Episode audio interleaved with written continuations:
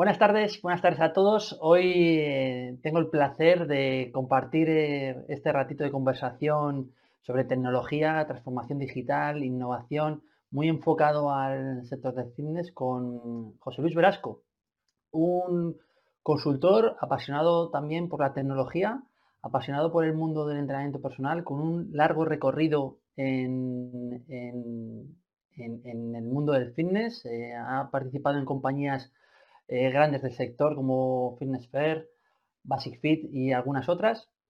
Y eh, ha escrito libros como Capitán PT, un método para desarrollar tu negocio de entrenamiento personal que os recomiendo a todo el mundo.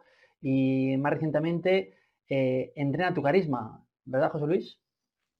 Así es, oye, muchas gracias por la presentación y un placer estar contigo, David.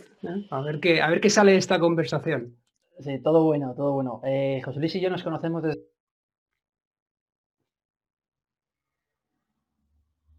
Eh, casi un año. Eh, nos conocimos en, creo que en pleno confinamiento.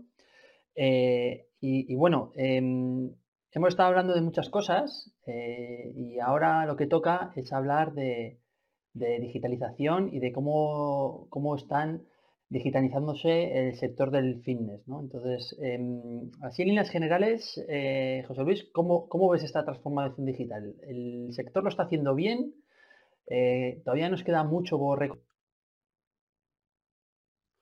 bueno, pues eh, ya sabes cómo son estas cosas, ¿no? Hay gente que lo está haciendo muy bien, hay gente que lo está haciendo regular y hay gente que, no está dando con, la tecla. En general, yo creo que, el, sector tiene muchísimo que mejorar, ¿no? ¿Y qué quiere esto decir? Pues que la oportunidad que tenemos delante para hacer las cosas de, una manera un poco diferente son muchas.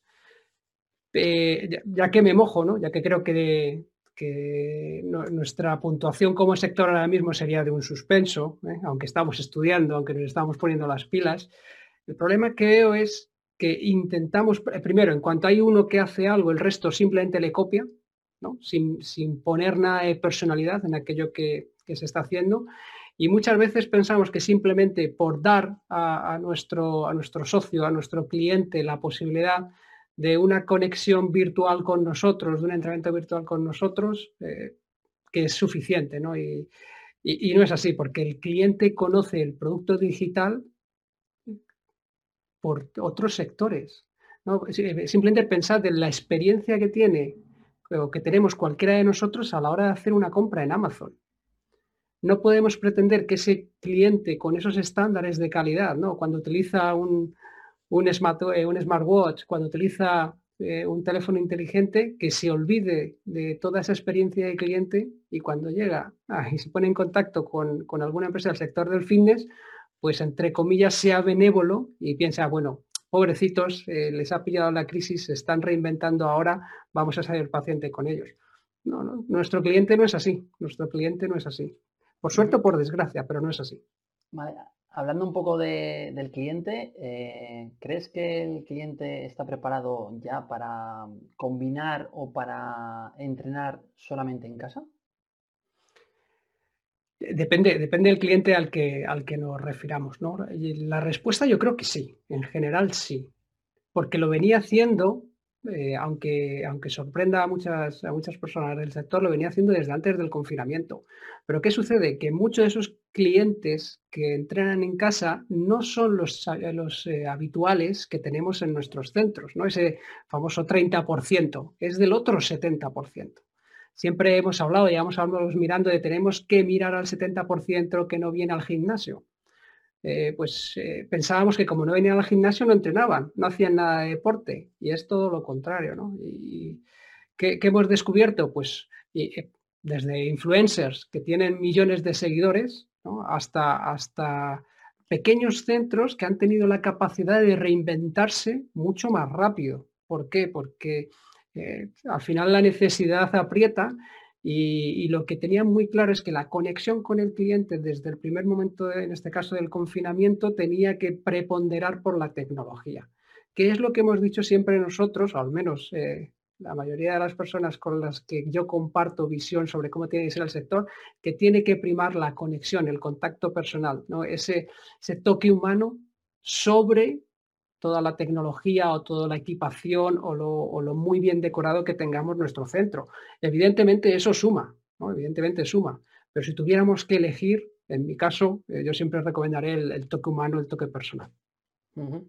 Eh, hablabas al principio de la contestación de que está, estamos, tenemos que atacar al 70% y este mundo digital pues nos amplía el negocio, ¿no? Eh, ¿Cómo crees que los operadores pueden captar clientes de ese 70%? Porque los que tienen el 30% ya están, ¿no? Ya los tenemos dentro. Eh, ¿qué, estrategias tenemos que seguir en el mundo digital para conseguir ese otro 70%? Eh, yo creo que aquí tenemos que, olvidarnos de lo mal que entendemos la empatía. ¿vale? Porque muchas veces entendemos la empatía como la proyección. Es decir, intentamos ser empáticos, pero realmente lo que estamos haciendo es proyectar en el otro lo que nosotros, eh, a lo que a nosotros nos gusta, a lo que nosotros querríamos hacer. ¿Por qué, tiene que ver esto con tu pregunta? Pues muy sencillo. En mi experiencia, en, estos últimos eh, meses, por no decir años, dentro de lo que es el entrenamiento eh, virtual, ¿no? el entrenamiento digital, lo que sí que viene funcionando para este 70% es que le trates como a un cliente que no sabe entrenar. Y por lo tanto, que seas muy didáctico. No tiene que haber una parte eh, muy didáctica en un primer momento y además que le sea muy fácil, entre comillas, conseguir el éxito, que vea que avanza, que avanza no tanto en resultados, porque es un cliente evidentemente que es consciente que no haciendo mucho no puede tener resultados rápidos, pero sí que vaya dando pequeños pasos, que, se, que vaya ganando en confianza para lograr que esa adhesión al entrenamiento pues eh, realmente eh, enganche. Eh, yo he llegado a esta, conclusión básicamente a base de, entre comillas, de fracasar, de darnos cuenta que cuanto más sencillo hacíamos el entrenamiento, mayor éxito teníamos. Y, la mayoría de los planes que, lanzamos ahora empieza con, oye, los cuatro ejercicios básicos, porque damos por sentado cosas que para nosotros, entre comillas, son habituales, pero para, que ese, para ese 70% no lo es.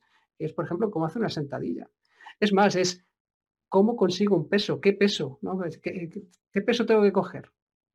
¿Cuál es el adecuado? Y ese tipo de cosas, si somos capaces de contarlas bien desde el principio, nos va a ayudar mucho a la adhesión de ese tipo de cliente. Mm. Siguiendo un poco con esto, ¿no? del público que ya tenemos en los centros al público que todavía no está en los centros. Eh, ¿Crees que eh, hay más potencial de esa gente que todavía no ha pisado un centro deportivo para entrenar en casa eh, estamos hablando de entrenar en casa, ¿crees que hay más potencial para, esa, para ese usuario que todavía no ha pisado un centro en comparación del usuario que ya ha pisado un centro y que cree que si no voy al centro, si no voy al gimnasio, si no voy con mi entrenador personal, ya en casa no entreno? Eh, ¿Cómo ves esto? ¿Crees que hay más potencial en comparación el uno con el otro? Eh, va a depender mucho de la relación que tengamos con nuestro cliente o que, tuviéramos con nuestro cliente. Si es un cliente que partimos de cero, que no conocemos absolutamente para nada, alguien que ya está entrenando frente a alguien que no entrena, yo creo que es más fácil que podamos captar al que no entrena. Al que no entrena, pero que evidentemente tiene un interés. Evidentemente, ¿no? Tiene interés por empezar a hacer algo o al menos empieza a, querer hacer algo distinto que simplemente ver vídeos de, YouTube, ¿no? que quiere algo, algo más planificado. Que esto es importante, esto es importante. Que es toda nuestra oferta eh, digital tiene que ser planificada, porque si lo único que hacemos es tener un repositorio de vídeos, eh, evidentemente vamos a dar servicio a unos cuantos clientes, pero vamos a perder gran parte de esa conexión que necesitamos con, con nuestro cliente. Después, el que ya viene entrenando, si es cliente nuestro, si hemos sabido gestionar en la época de, confinamiento, si lo hemos sabido gestionar bien, nos va a resultar muy fácil mantener. Y de hecho, mm, estoy convencido que la mayoría de las personas que nos estáis viendo, conocéis a alguien que durante el confinamiento se lanzó a hacer entrenamientos por su cuenta a través de alguna plataforma y que las cosas le ha ido lo suficientemente bien como para plantearse el seguir por su cuenta en ese camino.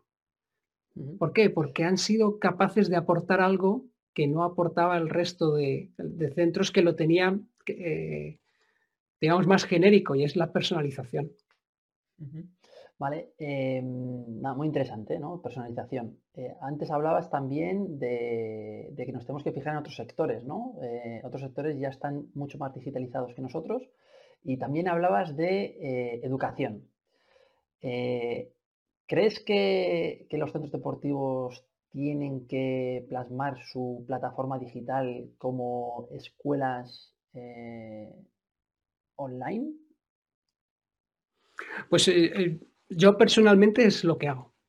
Eh, y, funciona, funciona bastante bien. De hecho, sí que es verdad que yo trabajo mucho con Latinoamérica y ahí eh, a, los, instructores se, se les llama profes, ¿no? lo cual casi que viene de la mano, ¿no? utilizar una plataforma de formación con los profes. Pero evidentemente, eh, la, plataforma de formación, lo, bueno que tiene es que ya tenemos algo pues, bien diseñado, que funciona, que no se cae, que está preparada para tener tanto las clases en eh, o los entrenamientos, ¿no? las clases colectivas en directo o, pregrabadas, pero evidentemente no es solo eso. O sea, no es simplemente tener el, el, repositorio, sino que yo creo, yo lo que os aconsejo es que, que vayáis mucho más allá y es utilizar toda la potencia que hay dentro de estas plataformas en cuanto a formación, que por lo tanto lo que quiere ir es un aprendizaje, un crecimiento del alumno, de nuestro cliente, ¿eh? y, esas mismas estrategias las podemos utilizar dentro de un plan de entrenamiento o dentro de una planificación para que, eh, aquellos de nuestros clientes que están haciendo el entrenamiento personal, pues vaya creciendo en cuanto a su conocimiento y evidentemente en cuanto a su desarrollo y el logro de, sus éxitos. Además, algo que tiene muy bueno la mayoría de estas eh, plataformas es toda parte de gamificación. podemos utilizar la gamificación dentro del, dentro del, crecimiento ¿eh? en la adherencia al ejercicio.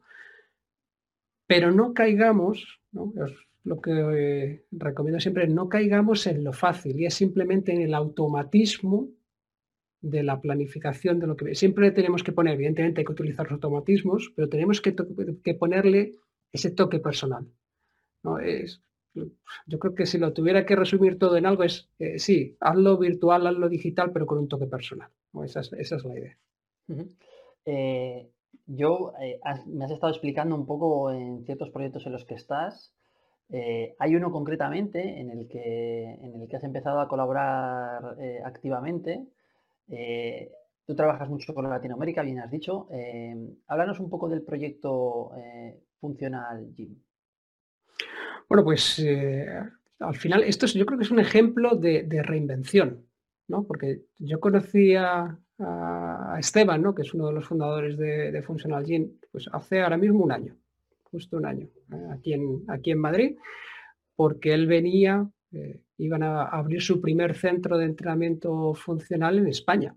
Lo abrían eh, a finales de marzo, no os digo más, con, todo lo que ello supone.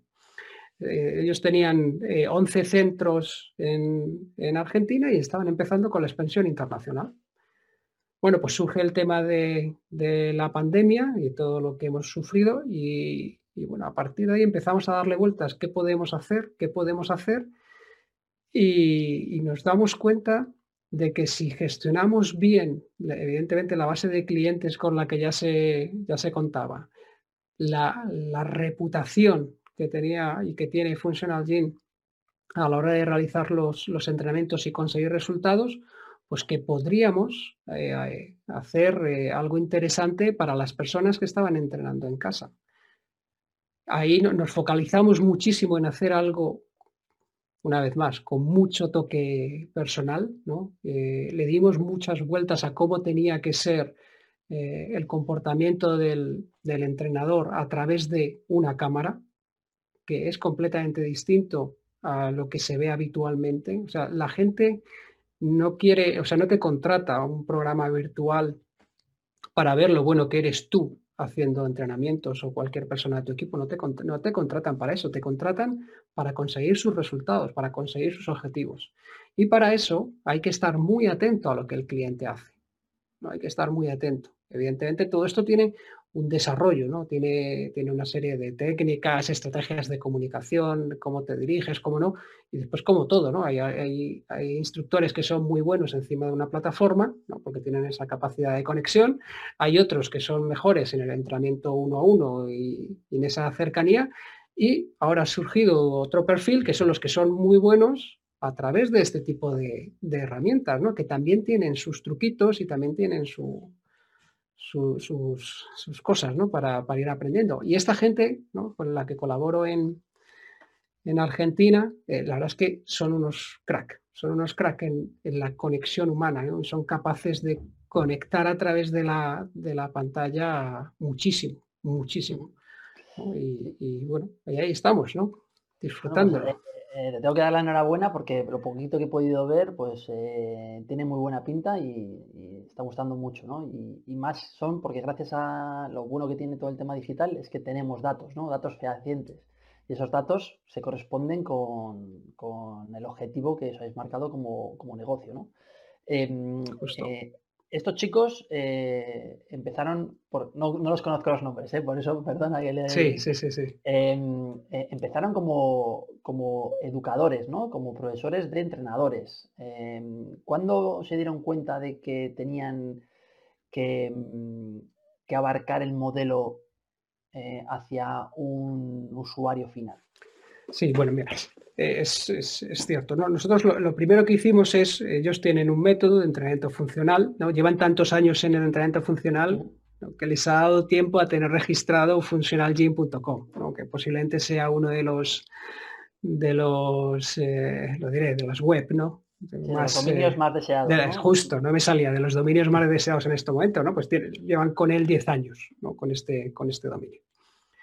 Vale. Eh, tienen una metodología de entrenamiento bastante, bastante chula, muy fácil de aprender para, los instructores, muy eficaz para los clientes en cuanto a entrenamiento eh, funcional. Ellos hacían eh, las típicas formaciones de fin de semana, yo estuve viendo cómo hacían una, a partir de ahí decidimos crear un programa de formación, evidentemente a través de una de estas plataformas de, formación, eh, para primero aumentar el ticket medio, y también eh, conseguir llegar a más gente con menos esfuerzo, básicamente. El, resultado de la primera camada, ¿no? como, como dicen ellos, ha, sido, ha sido fantástico. ¿no? Ha sido fantástico. Y justo fue empezar, el, feedback era tan bueno por parte de los, de los profesores, para que, para que os hagáis una idea, tienen que hacer eh, un ejercicio, grabarlo y subir las redes sociales todos los días. Todos los días, ¿no?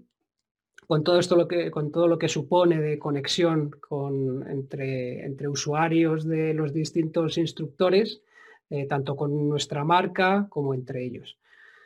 Y ahí nos dimos cuenta de que habíamos conseguido generar un engagement, ¿no? una sensación de, de, equipo, de grupo, dentro de personas que estaban hay gente que se está formando desde España, desde Estados Unidos, desde Chile, desde Uruguay ¿no? y evidentemente desde, desde Argentina. Y aún así, a pesar de la distancia, la sensación de grupo, la sensación de equipo, cuando hacíamos eh, pues las masterclass eh, todos juntos, era tan buena que dijimos, si somos capaces de trasladar esto al público final, ¿no? al cliente final, eh, puede ser pues, muy, muy gratificante. Y eso fue lo que nos llevó a, dar, a dar el paso.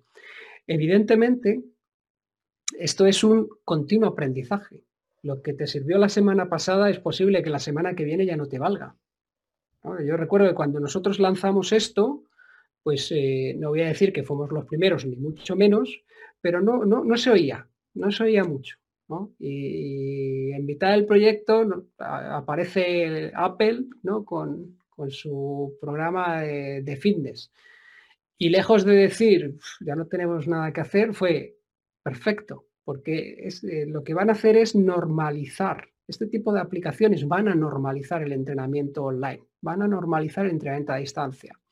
¿Qué es lo que no van a poder dar desde mi punto de vista? El toque humano. O sea, sí que pueden dar personalización, ¿no? porque al final la inteligencia artificial crece a un ritmo brutal cada vez más, pero no van a poder dar el toque humano, al menos de momento. Y eso es, ahí es donde está nuestra gran diferencia, ¿no? El saber gestionar no solo la parte técnica, no solo la parte digital, sino la parte humana, lo que es fundamental. Sí, em, ¿cómo, eres capaz de, a ese público final de generar no solo la relación con ellos, el engagement, sino generar que se motiven a través de una pantalla, de que se sientan motivados y que se sientan eh, parte de, una, de, un proceso que va a cambiar sus hábitos. Pues de la misma forma, aquí sí que no hay secretos, entre comillas. ¿eh? Es de la misma forma que hacíamos en, o, que hacemos en un gimnasio normal. Tú puedes llegar a un gimnasio, eh, entrar a una clase colectiva, hacer tu entrenamiento y salir sin que nadie te mire a los ojos, te sonría, te llame por tu nombre, nada, cero. Pues puede suceder eh, exactamente lo mismo, suceder lo mismo cuando entras a este tipo de plataforma. Y después puedes entrar a un gimnasio donde entras, te sonríen, te llaman por el nombre, te animan a presentarse uno con otro. Te ¿sabes? Eso es algo que nosotros ah, eh, intentamos, ¿eh? Creo que lo conseguimos la mayoría de veces, hacer en las clases, las clases presenciales. ¿no? Evidentemente esto es mucho más complicado cuando lo que tenemos es una clase enlatada, ¿no? una sesión de entrenamiento enlatada. Ahí hay que utilizar eh, otras estrategias que no están tanto durante la sesión de entrenamiento, sino en lo que envuelve a la experiencia del cliente dentro de la, plataforma. Pero sí, eh, pero cuando son clases en vivo, cuando aunque sea una vez por semana, aunque sea una vez cada dos semanas, no es algo que yo recomiendo mucho. El, oye, mezcla tu gente, ponlas ahí, que se comuniquen. Después, evidentemente, eh, hay diferentes eh, estrategias para que se cree esa sensación de grupo, dentro, aunque sea a través de una, de una plataforma digital. Vamos, estamos en lo mismo. No, no hemos inventado nada. Hemos cogido lo que hace cualquier universidad, cualquier escuela que te da un curso de formación, yo que sé, de bolsa, a través del online y las estrategias que a ellos les funcionaban las hemos traído a nuestro, a nuestro sector. Sí que es verdad que nuestro sector es mucho más divertido ¿no? que dar este tipo de, este tipo de formaciones. Em, ¿Sesiones on demand o sesiones live en directo? ¿Por, qué? ¿Por qué elegir si lo puedo tener todo? De hecho, eh, para que te hagas una idea, nosotros los viernes, ¿eh? en, uno de los planes, el viernes eh, tienes la, digamos que es, entrenas on demand toda la semana y el viernes sabes que lo puedes hacer en vivo y también on demand. Tienes las, las dos opciones. Y, en el vivo nosotros damos tres opciones, una de mañana, otra de mediodía, otra de tarde. No hay que, creo que no hay que volverse loco con estas cosas. No, no es de como las parrillas de antes, una parrilla de ciento y pico, 200 horas, eh, de 200 clases. No, es, no es necesario porque aquí puedes meter mil personas sin ningún problema en una sala.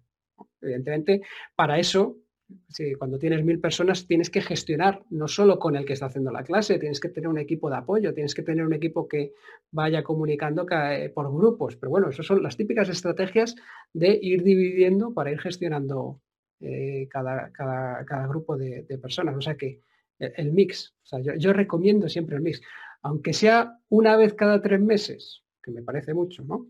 Pero, pero mete un mix, mete un mix y sorprende sorprende. siempre más de lo que la gente espera. Eh, aumentar las expectativas, ¿no? Sí, sí, sí, sí. Em,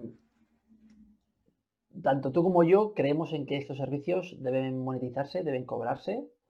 Eh, pero ¿cuáles son las dos claves o tres claves por las que tenemos que cobrar estos servicios, ya sea como una plataforma que acompaña un servicio presencial o como una, o bueno, y, sin lugar a dudas, como un proyecto únicamente digital? Las dos claves. Bueno, la primera es que tú mismo tienes que estar convencido de que el servicio que estás dando merece la pena pagar por él. Y evidentemente tienes que ofrecer algo que cualquiera no pueda encontrar gratis. Si yo voy a encontrar algo exactamente igual que lo que tú me estás dando, lo voy a encontrar gratis, ¿por qué te voy a pagar? A excepción de que tengas tal nombre que a mí me dé prestigio el hecho de decir que tengo, eh, estoy entrenando con, tu nombre, ¿no? Con gente que, está amparada por tu marca. O sea, eso, eso es lo primero. Eh. Busca la diferencia, hazte algo, eh, hazte completamente distinto. Y después, cumple aquello que prometes. O sea, da aquello que, le dices que le vas a dar a, la gente, ¿no? a, tus clientes. Y aquí entramos en, lo, obvio. Hay muchas veces que, damos por, obvio cosas, servicios, eh, comportamientos que después no te los encuentras. Damos por obvio que cuando llegas a un sitio, la gente te salude, te sonríe y te dé la bienvenida. ¿Y cuántas veces llegas a, cualquier local del sector que sea y no te encuentras con eso? Hay que trabajar muy bien los obvios, hay que tener todo muy bien eh, medido, tienes que tener todo muy bien controlado para saber dónde puedes ir marcando la diferencia, porque esto es una carrera, eh, no es un sprint para, oye, lo quiero tener la semana que viene montado. Esto es una carrera de resistencia larga, larga, larga, porque además no estás compitiendo eh, con la gente que está a un kilómetro, dos kilómetros a tu alrededor. ¿no? Estás compitiendo con, gente de, todo el mundo, de todo el mundo. ya ni siquiera el idioma es un problema. Eh, está surgiendo ahora, eh, es una pregunta más enfocada hacia el entrenamiento personal, que, sé que, que, te desvives por este sector de entrenamiento personal.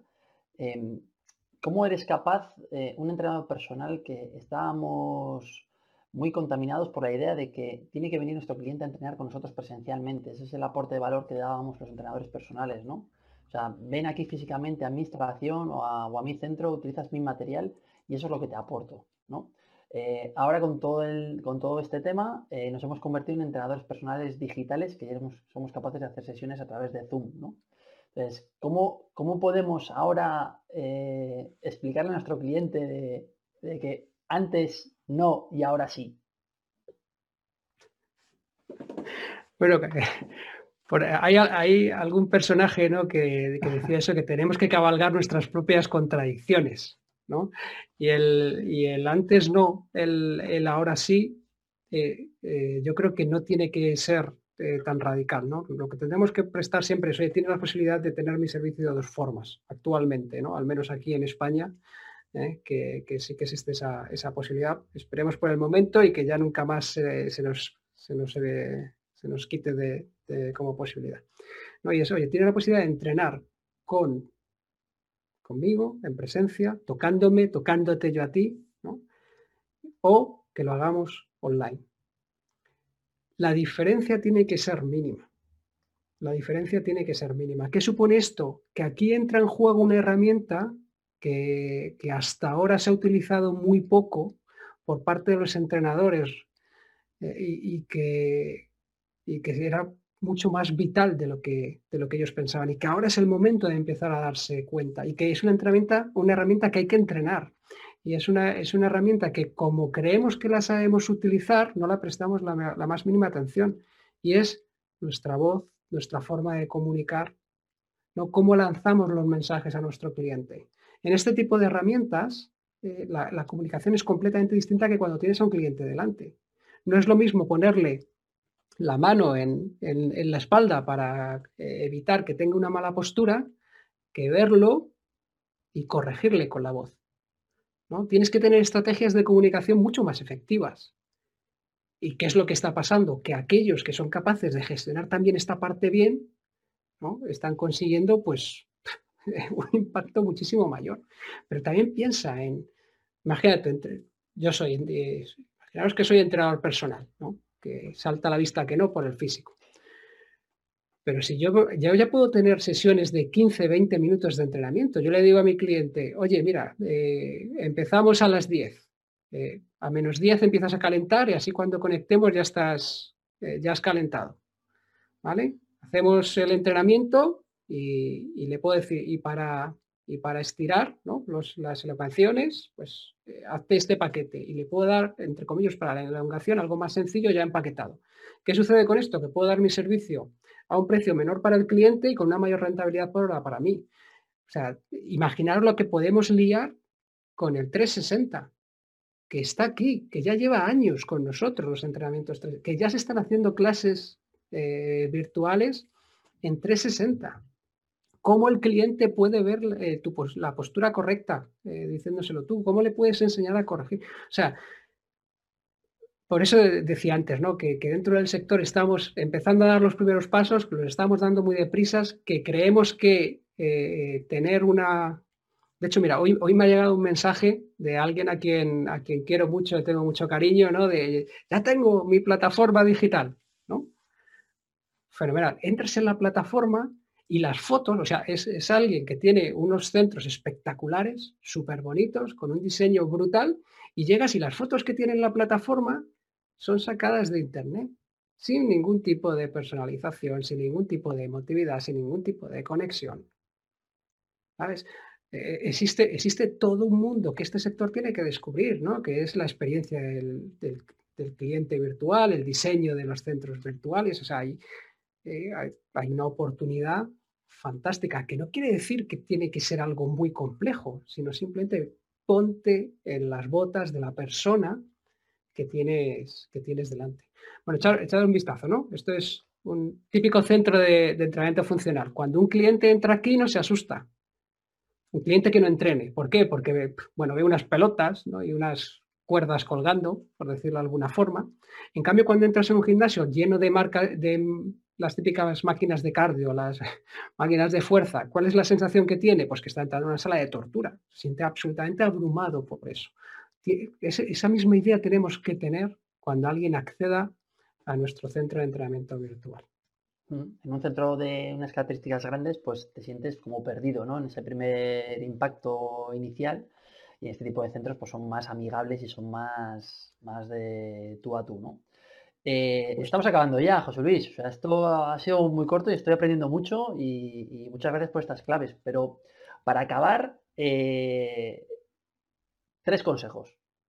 Tres consejos para para un profesional de, este sector, no solo del fitness, sino de la fisioterapia, otro, otro sector que también tiene mucho recorrido, eh, o de la nutrición, sin ir más lejos. Tres consejos clave que se te ocurren para, que, para, lanzarse a este mundo de, de, transformación digital. Sí, bueno, pues casi son los de siempre. Primero, nicho.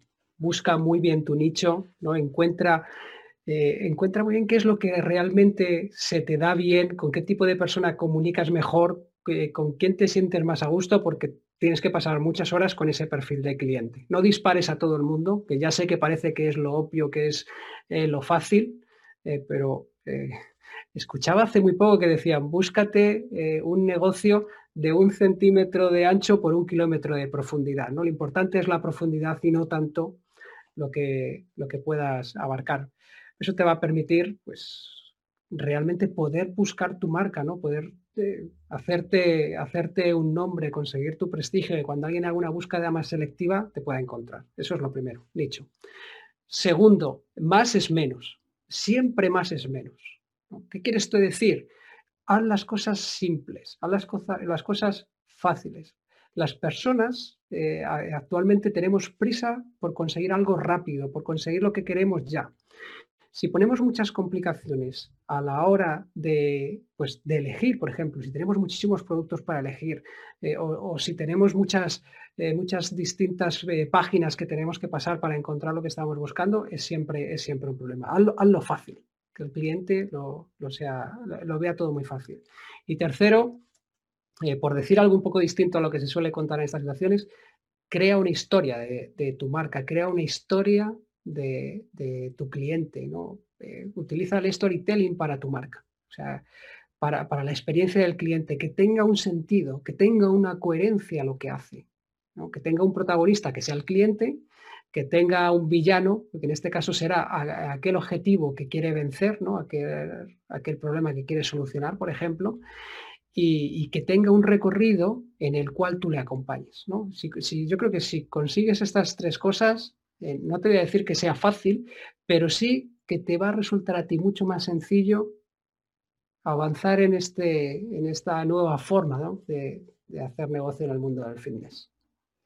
Pues José Luis, eh, muchísimas gracias. Eh, espero compartir contigo mm, estos momentos y, estos, y una nueva entrevista dentro de poquito y, nos vemos muy pronto físicamente. Pues muchas gracias a ti, un placer y agradecido de que cuentes conmigo siempre. un abrazo. Nos vemos, un abrazo, chao.